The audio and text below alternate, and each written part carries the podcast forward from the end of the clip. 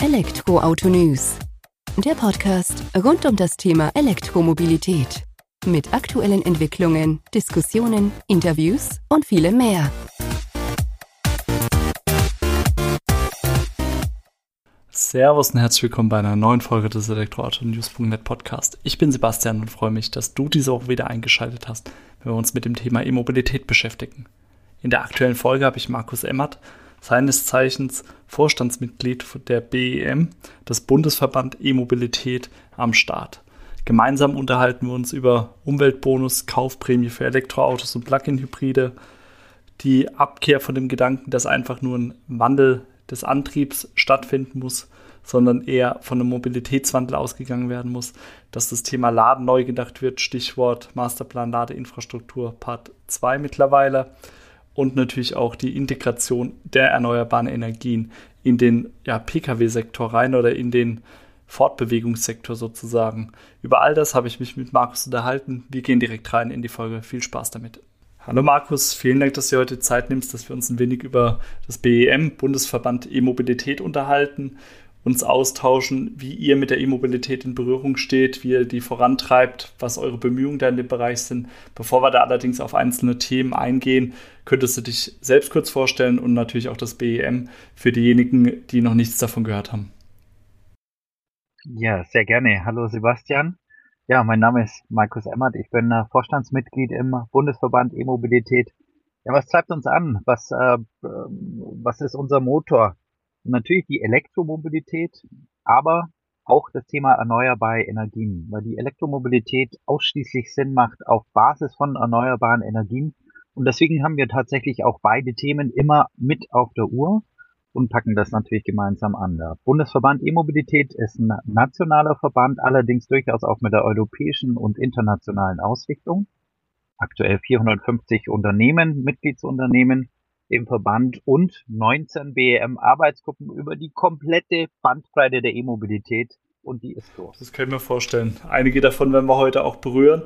Also wir hatten ja gesagt, so den Einstieg wollen wir mit dem Thema machen, was eigentlich immer wieder hochkommt, hochgekommen ist in den vergangenen Jahren. Das ist der Umweltbonus, den es ja aktuell für Elektroautos gibt und für Plug-in-Hybride. Leichte Elektrofahrzeuge sind noch nicht betroffen davon.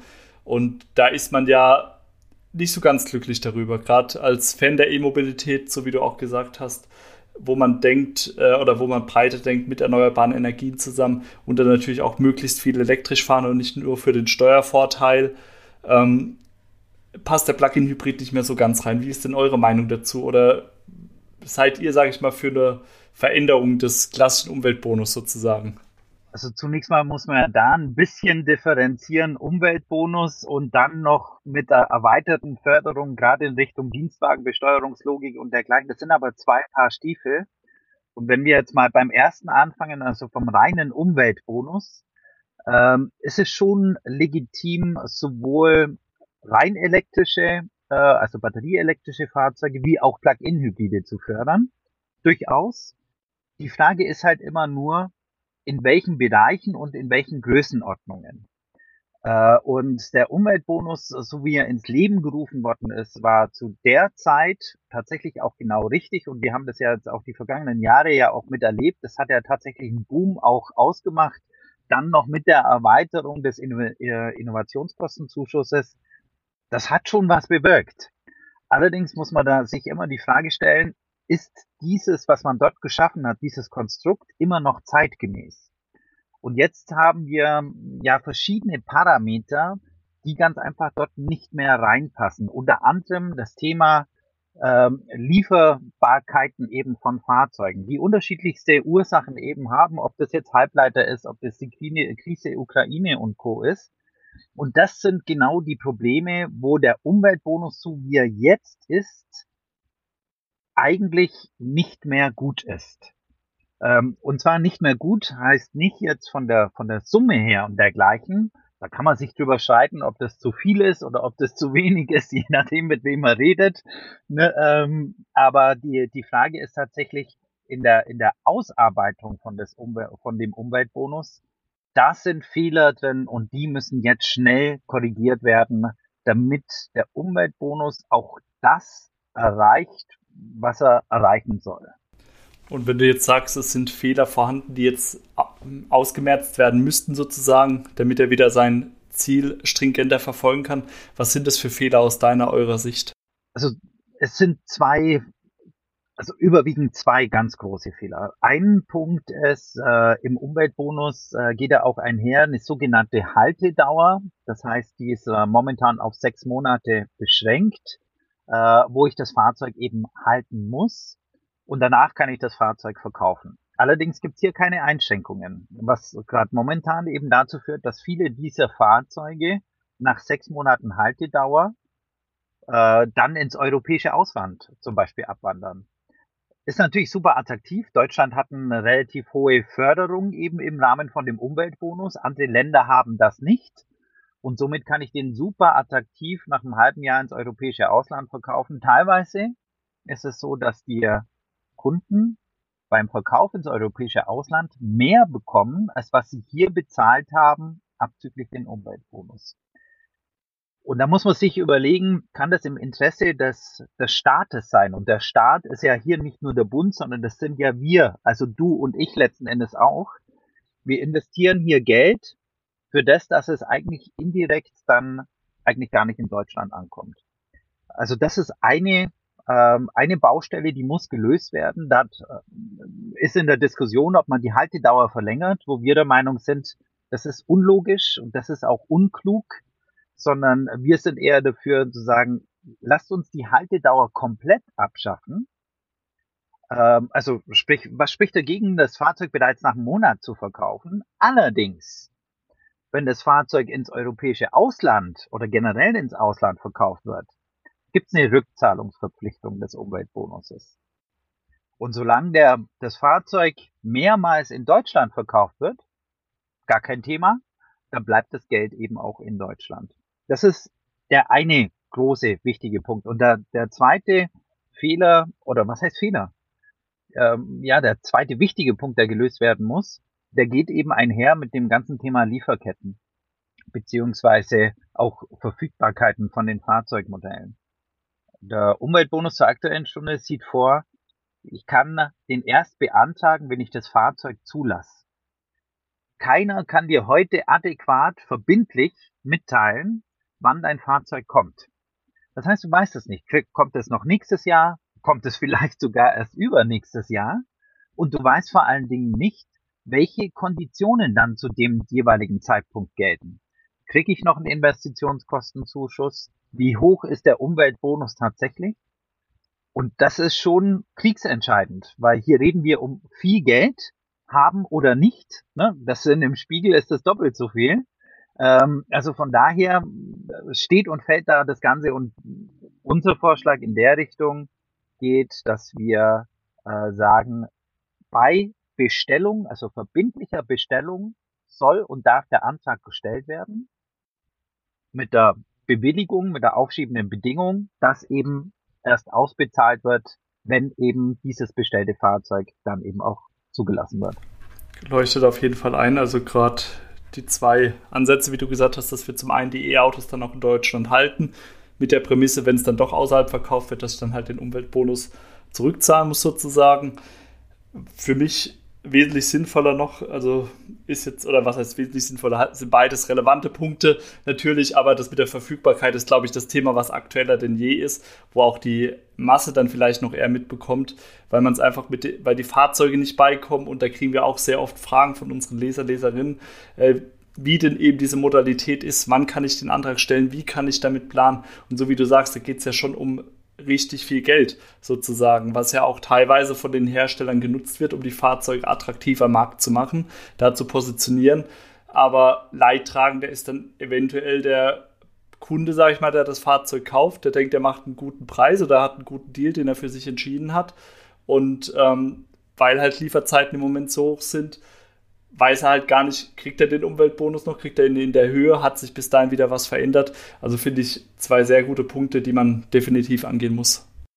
Ja, vor allen Dingen muss man, äh, Sebastian, wenn ich da noch kurz was ergänzen darf, auch das Thema Verbraucherschutz damals ein bisschen mitnehmen.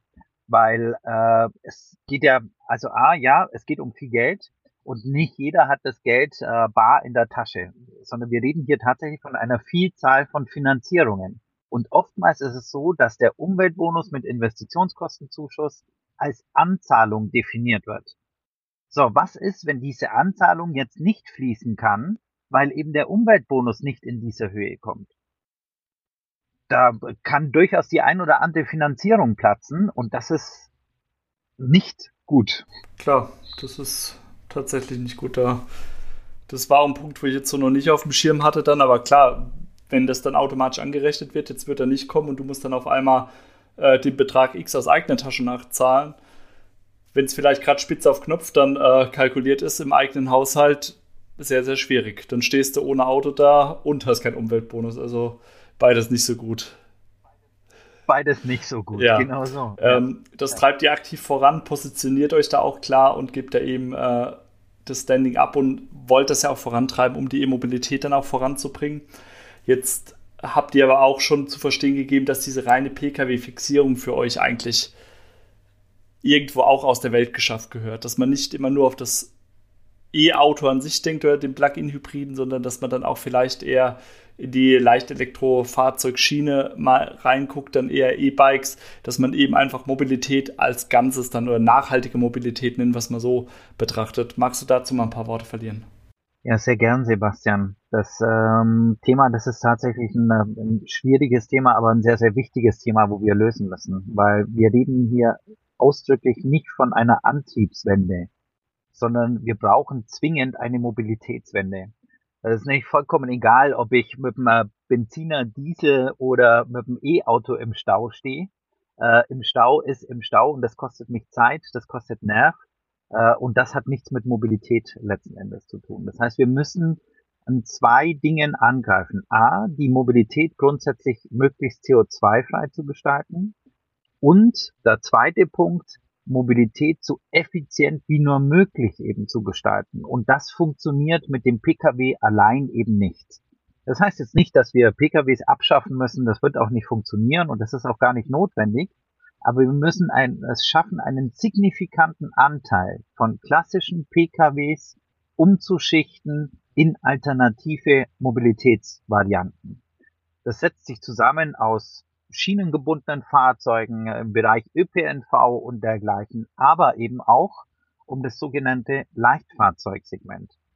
Und was ich tatsächlich schade finde, dass Leichtfahrzeuge am Markt, also sprich speziell jetzt beim Kunden, nicht wirklich so bekannt sind. Ich glaube, das bekannteste Leichtfahrzeug, was man kennt, das ist das Motorrad und der Roller und das Mofa.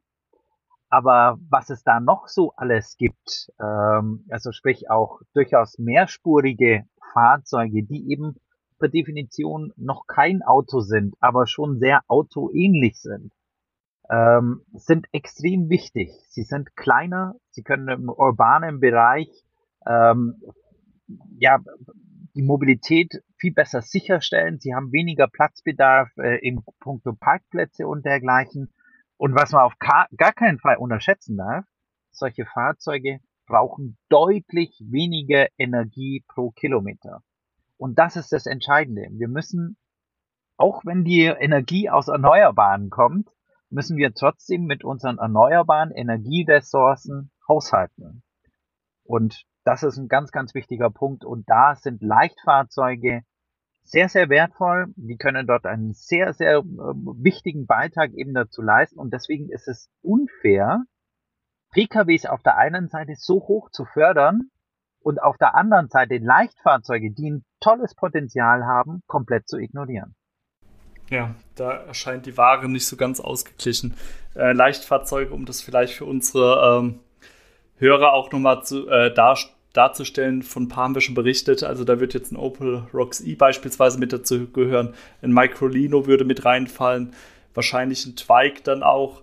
Ähm, also das sind so typische äh, Leichtfahrzeuge, von denen man vielleicht in der Masse dann auch schon mal gehört hat, die aber definitiv ihre Berechtigung haben. Gerade wenn ich jetzt an den Microlino denke und mir den vorstelle, der sieht für mich schon aus wie ein Auto. Also das ist, also würde mir auch besser gefallen als ein Elektro-SUV, da muss ich ganz ehrlich sagen. Und das Argument dann natürlich noch, du kommst trotzdem gut von A nach B, du musst es halt für deine Zwecke wieder abstimmen.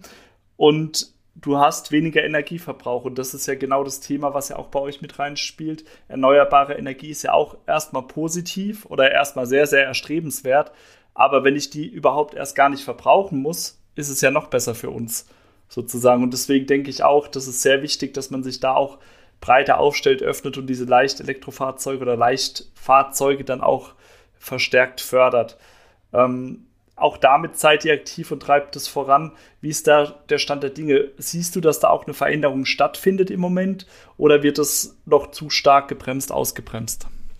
Also es kommt tatsächlich immer darauf an, mit wem man spricht. Ähm, also gerade jetzt auf Ministeriensebene, da gibt es äh, für und wider, wie aber fair halber muss man dazu sagen, in allen anderen Bereichen tatsächlich eben auch. Wir finden da tatsächlich auch Gehör. Äh, so ein gewisser Wille ist tatsächlich auch vorhanden und man sieht auch tatsächlich den Druck dahinter. Das Entscheidende ist, glaube warum kriegt die, ich sag mal, der, das klassische Auto so viel mehr wie jetzt Leichtfahrzeuge? Das hat ein Stück weit aber auch mit der Lobby, die dahinter steckt, zu tun. Weil die Leichtfahrzeuge ganz einfach lang nicht solch eine Lobby genießen, äh, jetzt wie jetzt die Autolobby äh, oder andere Lobbys. Und das ist schon auch mitentscheidend, wie stark der politische Druck da an der Stelle ist. Ähm, ich hoffe, dass sich das ein bisschen verändert, dass die Entscheidungsgrundlage nicht mehr die Stärke der Lobby ist, sondern der Impact im Kontext Umwelt und dergleichen. Ähm, das sieht man schon die ein oder andere Veränderung. Klar, wir als Bundesverband E-Mobilität würden uns da noch deutlich mehr Geschwindigkeit erhoffen und auch ähm, mehr Zielstrebigkeit. Aber so die ersten Punkte sind schon vorhanden, wo man spürbar Veränderungen wahrnehmen kann. Wenn es nach uns geht, kann es nicht schnell genug gehen. Nee, das stimmt. Aber ich meine, das ist bei so Themen dann eh immer auch Energiewende, da kann es auch nicht schnell genug gehen. Aber da gibt es natürlich Faktoren, die das Ganze auch irgendwo ausbremsen. Ähm, aber es ist ja dennoch schön zu sehen oder zu hören schon mal, dass Gehör gefunden wird, dass ein gewisser Wille vorhanden ist. Der Druck kommt jetzt, glaube ich, auch mittlerweile bedingt der Umstände auch gut auf. Zumindest für diesen Fall hat es dann positive Einflüsse hoffentlich auf Dauer dann sozusagen, dass da auch ein Wandel stattfinden wird. Äh, nichtsdestotrotz glaube ich, dass da tatsächlich auch noch viel Aufklärungsarbeit notwendig ist, so wie du vorhin gesagt hast der Druck aus der Gesellschaft kommt da wahrscheinlich gar nicht auf, weil diese Fahrzeuge einfach auch nicht in diesem Maß bekannt sind und man sich als Nutzer natürlich auch eher mit den typischen Pkw beschäftigt, die in der Werbung auftaucht, die auch irgendwo präsenter sind als jetzt ein Microlino, der dann vielleicht eher so eine eingeschworenen äh, E-Mobilitäts-Fanbase da irgendwo bekannt ist. Wo ich aber der festen Überzeugung bin, wenn du das Fahrzeug hinstellst und auch mal präsentierst, um das jetzt als Beispiel dafür zu nehmen, äh, dass das auch durchaus seine Fans und Anhänger hätte, wo dann auch die Überlegung stattfindet, gehe ich jetzt in die Richtung oder dann in E-Kleinwagen sozusagen. Also von daher denke ich, muss, muss da an vielen Stellen gearbeitet werden. Wir versuchen da auch unseren Teil dazu beizutragen, auch gerade mit einem Gespräch wie heute, um da eben auch aufzuzeigen, ähm, dass der Wandel nicht nur beim Antrieb notwendig ist, sondern in der Mobilität gesamt, so wie du es eben oder eingangs eben auch äh, wunderbar erwähnt hattest. Wir haben bleiben wir trotzdem noch kurz beim Pkw oder beim Elektro-Pkw. Ähm, da spielt ja nicht nur der Umweltbonus oder die Kaufprämie, Innovationsprämie eine entscheidende Rolle, sondern wir haben ja auch immer wieder die Diskussion Henne-Ei in dem Sinn E-Auto, Ladestation. Zu Beginn wenig E-Autos, verhältnismäßig viel Ladestationen. Jetzt dreht sich das gefühlt wieder, je nachdem, wen man dann natürlich fragt zu wenig Ladestationen an Schnellladepu äh, Schnellladepunkten an der Autobahn, zu wenig Ladeinfrastruktur im heimischen oder im äh, Berufsumfeld sozusagen. Da gibt es ja auch verschiedene Blickwinkel und ich frage drei Leute, kriege fünf Aussagen darauf. Wie ist eure Meinung zu dem Thema und auch vielleicht zu dem Thema Masterplan Ladeinfrastruktur, der jetzt auch erst vor kurzem wieder eine Veränderung erfahren hat? Ja, also das ist, sind spannende Themen, Sebastian. Und die sind tatsächlich nicht mit ein, zwei Sätzen zu beantworten. Ähm, Wenn es nach, nach uns geht äh, und äh, wenn man auch in dem Markt hört, ist es natürlich so, dass äh, wir deutlich zu wenig Ladepunkte haben. Man muss aber auch differenzieren, was brauchen wir denn tatsächlich? Und äh, die meisten haben bestimmt schon mal von dem äh, politischen Ziel gehört, eben, dass wir bis 2030 eine Million Ladepunkte brauchen. Eine Million ist relativ und die Frage ist, welche Art von eine Million Ladepunkten? Ähm, das ist tatsächlich, muss man da anders rangehen an die Aufgabenstellung. Das kann man pauschal als solches gar nicht sagen. Ähm, weil die, die Frage wird sein, wo Ladepunkte stehen und welche Art von Ladepunkten wir haben, also sprich Normalladen, Schnellladen und wie das im Verhältnis ausschaut zu Möglichkeiten in Form von Zuhause-Laden und beim Arbeitgeberladen. Äh, ein Beispiel, angenommen, ich dürfte oder ich kann nicht zu Hause laden und kann und darf nicht beim Arbeitgeber laden. Dann brauchen wir maximale öffentliche Ladeinfrastruktur. Wenn wir allerdings so gut wie überall zu Hause und beim Arbeitgeber laden können, dann brauchen wir deutlich weniger öffentliche Ladeinfrastruktur. Und genau darum geht's. Das heißt, ich kann das nicht einseitig betrachten. Ich muss immer beide Zügel letzten Endes äh, an die Hand nehmen, auf beiden Pferden gleichzeitig reiten. Ich muss Privat- und Arbeitgeberladen forcieren, auch Lademöglichkeiten in Richtung Einzelhandel und dergleichen, Parkhäuser, äh, und dann geht's in den öffentlichen Raum. Und der öffentliche Raum, da ist, habe ich so erlebt in der Vergangenheit, war immer so, na, alles, was Richtung Autobahn ist und Schnellstraße, da müssen die Fast Charger und im urbanen Bereich, da reichen Normallader. Das stimmt aber nicht. Weil ähm, ich, wenn ich mir den, den, den Nutzer von heute anschaue, der noch nicht elektrisch unterwegs ist, was macht der, der innerstädtisch wohnt? Also die wenigsten, gerade jetzt in so großen Ballungsräumen, haben einen eigenen Stellplatz. Also somit niemals die Möglichkeit für einen eigenen Ladepunkt. Ähm, Parkplatzsuche ganz schwierig. Ähm, und was machen die heute? Unabhängig äh, vom Parkplatzsuchen, das wird auch in Zukunft nicht arg viel anders sein. Aber die fahren einmal in der Woche an die Tankstelle, machen ihren Tank voll und dann können sie die Woche über in der Stadt und im Umkreis eben fahren. Jetzt die Frage, wieso sollte sich das mit der Elektromobilität verändern müssen? Wenn ich Fast Charger, strategisch kluge Fast Charger eben installiere, wo ich binnen ein paar Minuten, 10, 15, 20 Minuten maximal meinen Akku wieder vollladen kann und dann das Fahrzeug genauso nutzen kann wie heute auch. Aber diese Lösungen braucht es.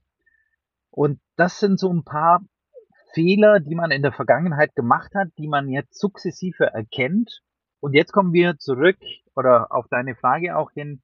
Masterplan Ladeinfrastruktur 2 ist ja gerade in der Mache. Das sind genau solche Fehler identifiziert worden. Also sprich, was hat man in der Vergangenheit alles falsch gemacht? Wo stehen wir heute? Und das ist unser Masterplan. Also so wird er aktuell geschrieben und er ist natürlich noch im Progress, in, in der Abstimmung. Was ich ähm, bemenge an dem aktuellen Stand, wie er liegt, ist, dass wir die Historie und die Gegenwart mit diesem Masterplan abholen. Aber der Masterplan ist ja eigentlich gemacht, um uns aufzustellen für das Jahr 2030. Das heißt, Zukunftsthemen, die sehr, sehr relevant sind, das, was auf uns alles zu, äh, zukommt, die Herausforderungen und, und, und, diese Themen sind in diesem Masterplan, zumindest so wie er jetzt da steht, nichts drin. Das sind Beispiele wie Vehicle to X, also bidirektionales Laden.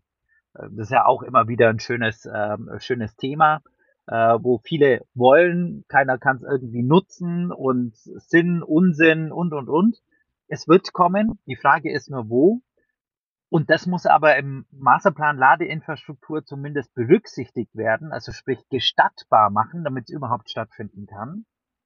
Dann was im Masterplan zum Beispiel gar nicht vorkommt, ist Ladeinfrastruktur für Schiffe, für Flugzeuge, für Boote, für Leichtfahrzeuge. Der ist maximal konzentriert auf Auto und Lkw und alles andere findet nicht statt. Und das ist meines Erachtens äh, nicht den Namen wert Masterplan, sondern das ist eher, ja, wir machen heute mal unsere Hausaufgaben. So hört sich gerade an und so wie du gesagt hast, da sind wir jetzt wieder bei dem Thema Antriebswende wieder auf den Pkw bezogen, hauptsächlich ein bisschen Lkw, äh, Schwerlastverkehr noch mit reingemischt. Aber dieser Ausblick auf die Zukunft 2030, was brauchen wir tatsächlich, ähm, fehlt da. Das ist so. Ähm, ich möchte gerade noch mal kurz zurück zu den Fast Chargern im urbanen Raum, in den Ballungsgebieten. Das war ein sehr guter Einwand deinerseits, weil ich bin so ein typischer äh, einmal oder zweimal die Woche ladend, weil ich kriege hier keine Wallbox installiert oder nur für äh, teures Geld aufgrund der ganzen Elektrik in dem Haus. Und muss sagen, für mich ist es auch so, ich fahre dahin, äh, stöpsel ihn an zum Laden, nehme meinen äh, E-Scooter raus, hinten aus dem Kofferraum und fahre dann nach Hause und gehe dann irgendwann zwei Stunden später wieder ans Ladegerät, hole das Fahrzeug ab. Äh, für mich wäre es natürlich auch viel schöner, wenn ich hingehe, lade dort auch schnell vor Ort, warte vielleicht eine Viertelstunde, 20 Minuten, habe dann den Tank, äh, den Tankakku äh, schon wieder annähernd voll. Der muss ja nicht mal komplett voll sein, wenn ich so schnell laden kann. Dann kann ich ja auch zwei, dreimal dahin gehen, dann sozusagen. Und äh, bin dann aber auch schon wieder im Feierabend, wenn ich das quasi auf dem Weg nach Hause gemacht habe und muss dann nicht abends nochmal bei aktuellem Regenwetter hier vor die Tür gehen, um mein Auto zu holen, damit auch andere Leute wieder dort laden können. Also ich finde, da muss tatsächlich auch ein Umdenken stattfinden und das ist auch was, was wir so von unseren Hörer, Hörerinnen mitbekommen, aber auch von Anbietern, die in dem Bereich unterwegs sind, die auch tatsächlich zum Umdenken anregen und sagen, klar machen wir Ladeparks oder wollen Ladeparks in urbanen Räumen, aber eben nicht nur hier 20, 22 Kilowatt, sondern wir gehen jetzt auch in den höher, höhere Leistungsbereich. Ja. Vielen Dank, Markus. Ähm, und das sehe ich schon so. Aber ähm, jetzt wieder den Bogen zum Masterplan dann zu spannen. Wie, wie wechselwillig ist man denn da oder wie ist man denn da bereit, auch dann Veränderungen vorzunehmen? Jetzt kam die erste Änderung gefühlt relativ schnell, muss ich sagen, weil der Markt auch entsprechend hochgedreht hat. Ähm, können wir jetzt damit rechnen, dass wir jedes Jahr einen neuen Masterplan bekommen und dann jedes Mal wieder bei Adam und Eva anfangen oder wird das jetzt eher vielleicht ein Plan, der sich dann auch stetig entwickelt, wo wir dann tatsächlich mal das große Ziel 2030 so als nächste Zwischenstufe haben und dann uns dort Schritt für Schritt hin entwickeln? Also das kann ich nur hoffen, dass wir äh, uns lieber ein oder zwei Wochen mehr Zeit lassen mit diesem Masterplan, aber der dann wirklich äh, orientiert ist Richtung 2030. Da haben wir viel mehr damit äh, gekonnt, wie wenn wir jetzt äh, eine Schnellschussaktion den Masterplan rausgeben und dann, äh, so wie du gesagt hast, jedes Jahr den mehr oder weniger anpassen. Was ich jetzt aber schon sagen kann, dass genau die Punkte, wie wir gerade erörtert haben, mit dem, äh, ich sag mal, in der Kommune zu laden, auch mit Fast-Charger-Logiken und dergleichen, dass das jetzt in großen Teilen tatsächlich auch schon mit bedacht worden ist. Äh, und man kann ja schimpfen auf der einen Seite, man kann aber durchaus auch mal loben und das muss man an der Stelle ausdrücklich tun. Das ist was, was man erkannt hat und wo extrem wertvoll ist, nämlich den Kommunen eine deutlich größere Schlüsselrolle in dem ganzen System eben zu geben. Und das ist wichtig. Man muss hier die Kommune mitnehmen, die Kommune, was kommunale Pflichten anbelangt, die Kommune mit den äh, entsprechenden Aufgaben, mit den Handlungsempfehlungen, mit den Weichenstellungen, mit den Abholen von Bürgern und, und, und. Und da ist die Kommune extrem gut mit bedacht worden in diesem Masterplan. Äh, Gold wert, kann ich an der Stelle nur sagen. Wenn man wieder meckern mag, du hattest gerade vorhin ein, ein, ein schönes Beispiel, äh, Thema ich bin dann schon im Feierabend und dann bin ich zu Hause und dann soll es auch gut sein. Das ist tatsächlich was, wo wir noch lösen müssen. Ob im Masterplan oder nicht, sei jetzt mal dahingestellt. Wenn schon in meinem Wohngebiet zum Beispiel öffentliche Ladeinfrastruktur ist, Normallader, Normallader brauche ich Zeit, dann müssen wir es schaffen, dass wir zumindest über die Nacht diese zu Nachtladern machen und wegkommen von der Blockiergebühr. Weil wieso fahre ich nach Feierabend um 19 Uhr oder um 20 Uhr an einen Ladepunkt und muss den aber dann wieder, also ich muss dann wieder zum Auto und spätestens vier Stunden später das Auto abstecken, weil ansonsten zahle ich immens hohe Blockiergebühren. Wer macht denn das? Keiner. Also wer stellt denn sich einen Wecker, um dann in der in Mitternacht oder um zwei Uhr morgens oder dergleichen an den Ladepunkt zu fahren? Äh, gut, dadurch, dass das keiner macht und die großen, uh, die hohen Kosten scheut, fährt er erst gar nicht hin. Das stimmt. Da ist keiner damit geholfen. Und vor allem, wer kommt in dem Umkehrschluss dann nachts um 12 dorthin und pocht dann drauf, äh, damit der Ladeplatz frei ist sozusagen. Da kommt es ja auf die fünf, sechs Stunden, bis man wieder zur Arbeit fährt, auch nicht drauf an, ähm, das Auto dann dort stehen zu lassen. Sehe ich genauso. Exakt. Also das müssen wir unbedingt lösen. Ich bin, ich bin ein Fan von Blockiergebühr, durchaus, aber in Maßen und immer zeitgemäß. Äh, also zum Beispiel vier Stunden Blockiergebühr am Fast Charger ist aberwitzig. Also da muss eigentlich eine Blockiergebühr spätestens nach einer Stunde zum Beispiel greifen. Aber im Normallader, ja, da sind durchaus die drei oder vier Stunden durchaus legitim. Da könnte man vielleicht auch noch Abstriche machen in, solange das Fahrzeug lädt, gibt es keine Blockiergebühr, weil wir reden hier teilweise von Akkukapazitäten. Gerade mit meinem Fahrzeug, wenn ich da einem öffentlichen Ladepunkt bin, normal, und angenommen, der wäre leer, dann bräuchte ich dort acht Stunden, bis er voll ist. Ja, ähm, und das andere ist dann eben genau diese Zeitverschiebung, wie wir es ja teilweise auch von Parkscheinpflicht kennen. Wo wir sagen, okay, von in der Früh um acht bis abends um acht gibt es Parkscheinpflicht und danach ist for free. Solche Logiken, also wir müssen ja das Rad nicht komplett neu erfinden. Wir müssen es nur eben nutzerfreundlich auf die Elektromobilität münzen. Definitiv, so wie du sagst, einfach auch mal das nutzen, was man schon hat und dann eben ein bisschen transferieren. Jetzt äh, vielleicht auch zum Ende des Podcasts dann nochmal das Thema Transferleistung, ähm, nennen wir es mal Sektorenkopplung, weil gerade im Bereich der Politik, da denkt man ja auch, oder war bisweilen so meine Auffassung zumindest auch, da gibt es äh, einmal Straßenverkehr und da gibt es den Energiesektor. Und die zwei, die wissen vielleicht dass es die gibt sozusagen, aber mehr findet da im Moment auch noch nicht statt. Das heißt aber, wenn wir den Wandel der Mobilität als Ganzes betrachten, also auch auf der politischen Ebene oder vor allem auf der politischen Ebene, muss ja da auch eine Kopplung stattfinden. Also wir können ja nicht mehr entweder oder, sondern ja. wenn wir Mobilität anders denken wollen, mit erneuerbaren Energien im Hintergrund, dann muss ja auch die Grundlage in beiden Bereichen in Abstimmung geschaffen werden. Siehst du das, dass auch dort ein Wandel stattfindet? Oder ist da immer noch, sage ich mal, mein Bereich, dein Bereich und darüber hinaus wird dann gar nicht gedacht. Also tatsächlich haben wir äh, einen, einen ganz großen Vorteil. Also ich, ich, ich spüre es nicht, äh, also ich sehe es nicht nur, sondern ich erlebe es tatsächlich, dass, dass das tatsächlich auch stattfindet. Ähm, geschuldet maßgeblich natürlich auch von, äh, von Robert Habeck, weil der eben nicht nur das Interesse in seinem Ressort hat, nämlich das Thema Wirtschaft, Klimaschutz, Energie, sondern da geht automatisch das Thema Verkehr einher, weil das ist ein ganz, ganz großer Impact. Und da schaut er natürlich gern auch mit drauf, dass dieser Bereich ganz gut abgeholt wird. Das heißt, der, der Erstzugang, der kam tatsächlich aus, aus diesem Ressort, aber er ist dort nicht vor, vor Mauern gestoßen, sondern ganz im Gegenteil. Er hat im, im Hause des BMDVs stößt da tatsächlich auch auf offene Ohren. Und das ist von Vorteil. Das heißt, in vielen Bereichen finden tatsächlich jetzt auf Ressortebene, auf Ministeriensebene ähm, äh, Gespräche, Austauschgespräche auch statt, ähm, die schon sehr, sehr zielführend sind, die auch sehr konstruktiv sind. Ähm, Finde ich super. Das ist was, was uns in den letzten zig Jahrzehnten gefehlt hat. Endlich ist es da.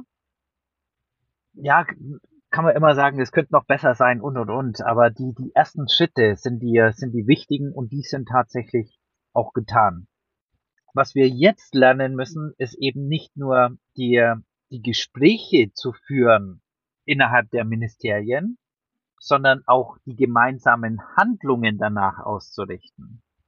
Und das ist das, was, was ich wiederum auf der einen Seite vermisse. Äh, und das ist eine schöne Überleitung von dem Thema Masterplan, wo wir gerade herkommen, zu dem Thema Sektorenkopplung. Wenn ich sage, ich brauche Ladeinfrastruktur, Ladepunkte, die werden gemessen an der Anzahl der Fahrzeuge, die wir in den nächsten Jahren erwarten. Dann muss ich aber auch dafür Sorge tragen und dafür, daher gehören die beiden Dinge zusammen. Wenn ich weiß, wie viele Ladepunkte ich installieren muss und wie viele Fahrzeuge an den Markt kommen, weiß ich eigentlich auch, wie viel Energie ich brauche und muss äh, im Verhältnis dieses Ausbaus mindestens einen zusätzlichen Ausbau von erneuerbaren Energien schaffen.